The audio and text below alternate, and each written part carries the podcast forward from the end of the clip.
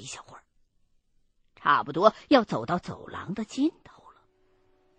秦一恒在前面却莫名其妙的站住了，因为我走在他身后头，视线有阻碍，也不知道他看见了什么，就凑过去，从他身后探出脑袋往前瞅。这么一看，吓了我一跳，因为就在铁栅栏门边上，竟然躺着一个人。离得这么远，也看不清是死是活。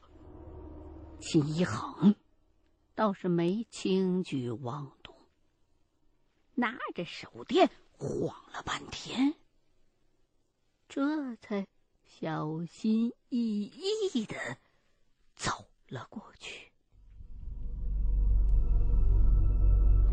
我也想凑过去看看，可是刚迈出去一步，秦一恒却回身告诉我说：“先别过来。”说完，也不知道从包里掏出来个什么，在那个人的面前晃了一晃，才冲我招招手，说了一句：“过来吧。”他的声音听着有些低沉，我心知事情恐怕不乐观。走近了，才发现还真是他妈的出了人命了。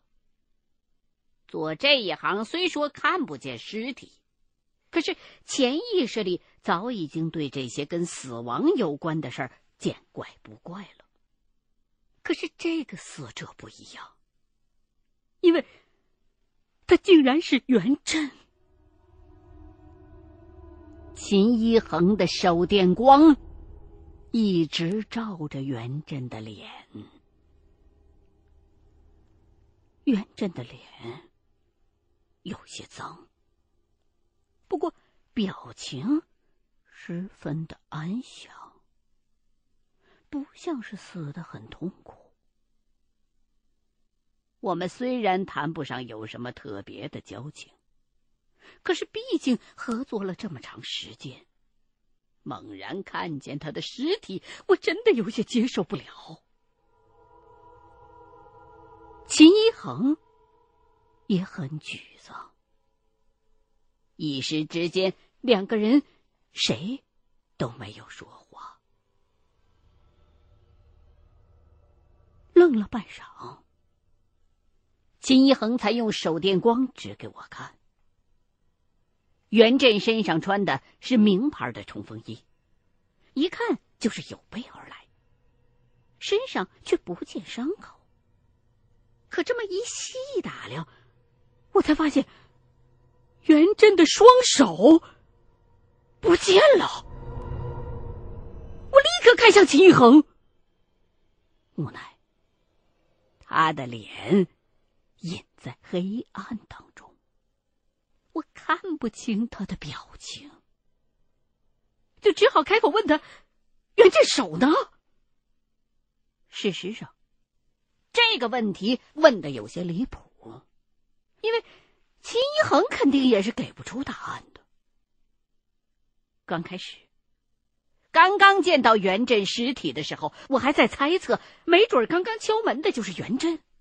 然后他因为什么原因没开门进去，只好原路返了回来，最后晕倒，被人暗害或者中毒死在了这儿。可是现在一瞧，袁振的手都没了，那刚才敲门的人是谁？他是袁振的同伙，还是杀他的凶手？秦一恒半晌都没吭声。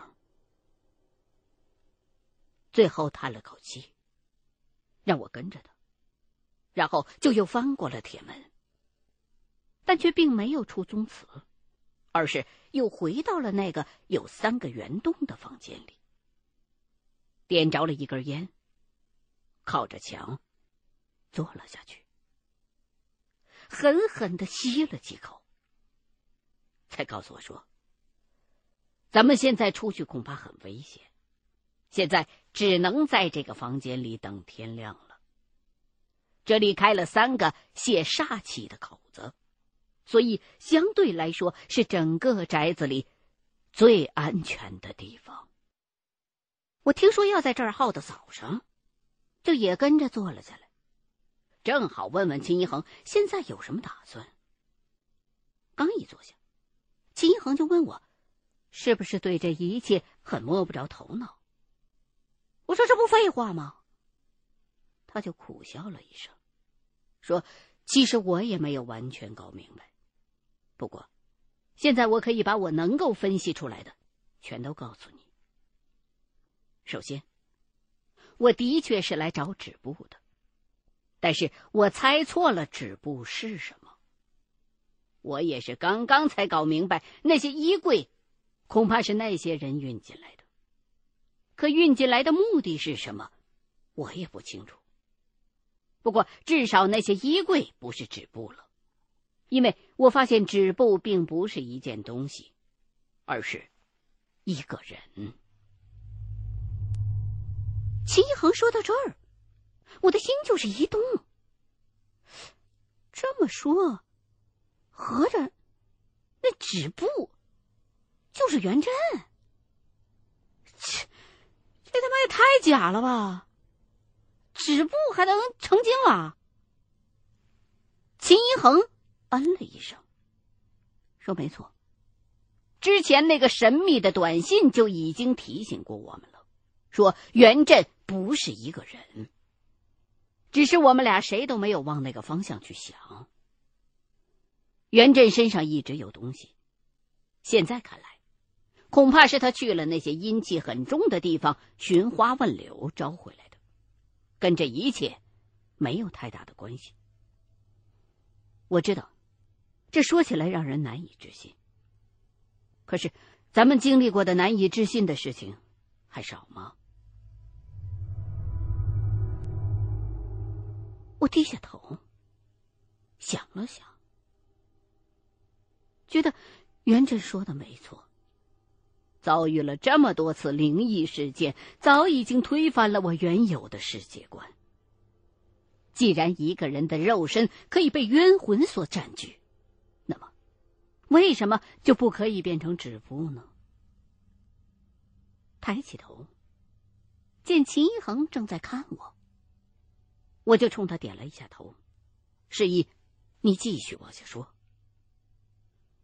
秦一恒微微一笑，接着说道：“我们都知道，很多算命先生是看手相的，人的手相可以大体推论出这个人的命运，但是这也只是看个大概，因为掌纹是会变化的。我不知道元振的掌纹究竟是什么样的。”有没有后天用什么方式更改过？但现在看来，恐怕止步的线索就在元振的两只手掌上。这份止步八成并不具体，只能通过特别的辨别方式才能找出大体的方位。而元振不知道受了谁的指点，可能一直在根据这些大体的方位找那些特殊的宅子。他本人又没有对付凶宅当中那些邪物的本事，所以就找上了我们。碰巧我们所做的买卖能够被他所利用，他就把寻找纸布上的宅子的途中打听到的那些凶宅介绍给了咱们。秦一恒的这段话说的很缓慢。我却听得心跳加速。这意思是元振的手掌纹是一幅线索图。那他是天生的还是后天形成的？我想发问，可是又怕打断秦一恒的思路，只好憋着继续听他往下讲。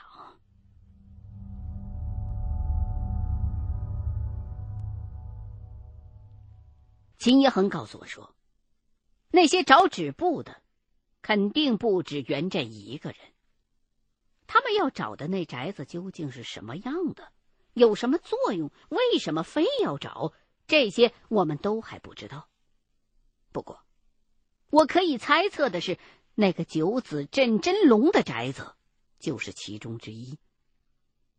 万家的宗祠这么大，里边虽然没有半点万家祖宗的生平记录，可是向宅看风水这个行当很有可能是万家祖传的，所以恐怕纸簿上记录的并不只有万老头一个人建造的宅子，也许还有他祖上留下来的。秦一恒可能是怕我听不懂，语速越来越缓慢。可即便他说的再慢，我还是听得越来越迷糊。我现在已经混乱到不知道该从哪儿问起了。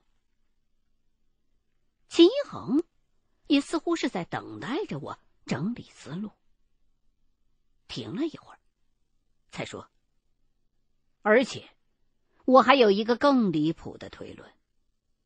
那些衣柜，没准是聚宅之物。”也就是用来埋在宅基下头的。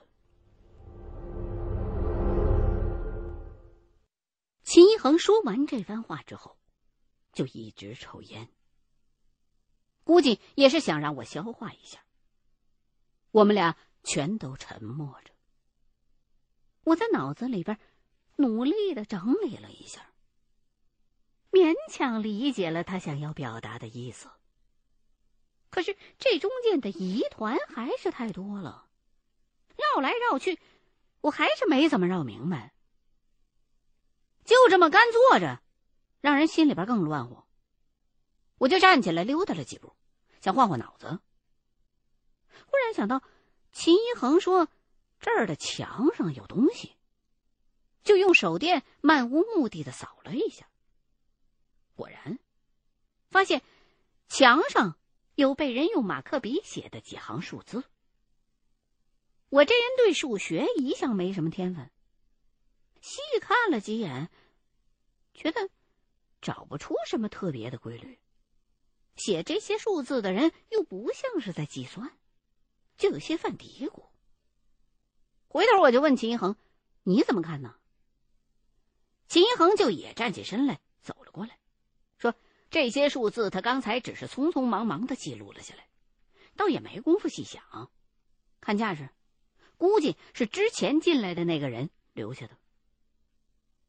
他都没头绪，那我就更甭提了。只好坐下来，安生了，等天亮吧。看了一眼表，凌晨四点多了，用不了多久，天就会亮。熬到这个时间还真是有些累了，所以刚一坐下没多久，我就开始犯困。恍恍惚惚之中，脑子里边忽然就闪过一个念头：我似乎知道墙上的数字是什么了。那些数字根本就不是什么演算记录，而是时间。我立刻又站起身去。看那些数字，越看越觉得自己的猜测是正确的。虽然并不能够把所有的数字全都给对应上，但其中一部分数字肯定是时间。我立刻就把自己的推论跟秦一恒讲了，他一边听一边对照着看，最后也点头。现在。墙上的这些数字有了些眉目了，不过比对了一番，只有部分数字是能够对应上时间的，其他的数字依旧让人琢磨不透。现在这个状况，我也没心思再想了，就从包里掏出手机，打算把数字记下来，就安生等天亮。刚记了一半，就听到秦一恒在我的身后。哎了一声，我连忙回头，只见他正用手电冲着墙角照，好像是发现了什么东西。我脑袋就是一懵，想起之前那个洞外头是有人的，这会儿光顾着思考了，竟然把这么重要的事给忽略了，赶紧也用手电扫了过去。三个洞外面都是黑漆漆的，倒也没看见人影。再一细看，才发现秦一恒一直照着的是墙角的一个什么物件儿。哎，刚才进来的时候没注意，也不知道那东西是什么时候摆在那儿的。可上回来这个房间的时候，我们是仔仔细细的查了一番的，屋子里边铁定是空的。难不成我们走之后有人进来过？是袁振吗？我就问了秦一恒一句。他却没理会我，小心翼翼的朝那个东西走了过去。我看他那架势好像挺紧张的，就也拿着手电在他身后头跟着。走了几步，我才看清楚，墙角那儿摆着一个类似于圆顶。或者香炉之类的东西，不是很大，好像跟村长他们家楼顶上找到的那个差不多。我就问秦一恒：“这东西怎么跑这儿来了？”他回头望了我一眼，摇了摇头，然后走到那个物件边上，仔细的打量了一番，忽然惊呼了一声：“妈的，手书！”他这么一嗓子，把我吓了一跳。虽然我对于方术是个门外汉，可是跟他共同作战了这么久，倒也耳濡目染了一些。这仇书，秦一恒之前还专门给我讲过，所以听他这么一喊，我头皮就开始发麻。所谓仇书，仇是仇恨仇人的仇，书。是特殊的那个书。这种东西，就是能够防人的东西的统称。这个防人的防，也就是妨碍的防，跟克人的那个克，含义是类似的。日常生活当中，我们常常会把这二者混淆。可是严格意义上来讲，这是两码事儿。简单来说，防。来自于外在，比如人的相貌；而克来自于内在，一般是生辰八字、命理、五行啊什么的。能防人的东西有很多，有名的三国时期就有的卢马防主之说，而防又不仅限于动物，甚至都不仅限于生物。你什么树木啊？物件啊，人呢，或者动物的某个举动啊，其实都能可以防人的。很多地方到现在还有“小孩常哭是防人”这么个俗话。中国幅员辽阔，各地风俗不尽相同，所以对于防人这事儿的理解也并不统一。举个例子，很多地方的习俗认为，狗如果要是全身都是一个颜色。而四只脚是白的，那么这种狗就会防人。家里头母狗生下这样的小狗的话，是要把那四只脚爪全都给剁了，然后埋在家宅的四个偏位上来破解的。而如果家里养的猫也是浑身都是一个颜色，尾巴尖是白的，那么这种猫也会防人。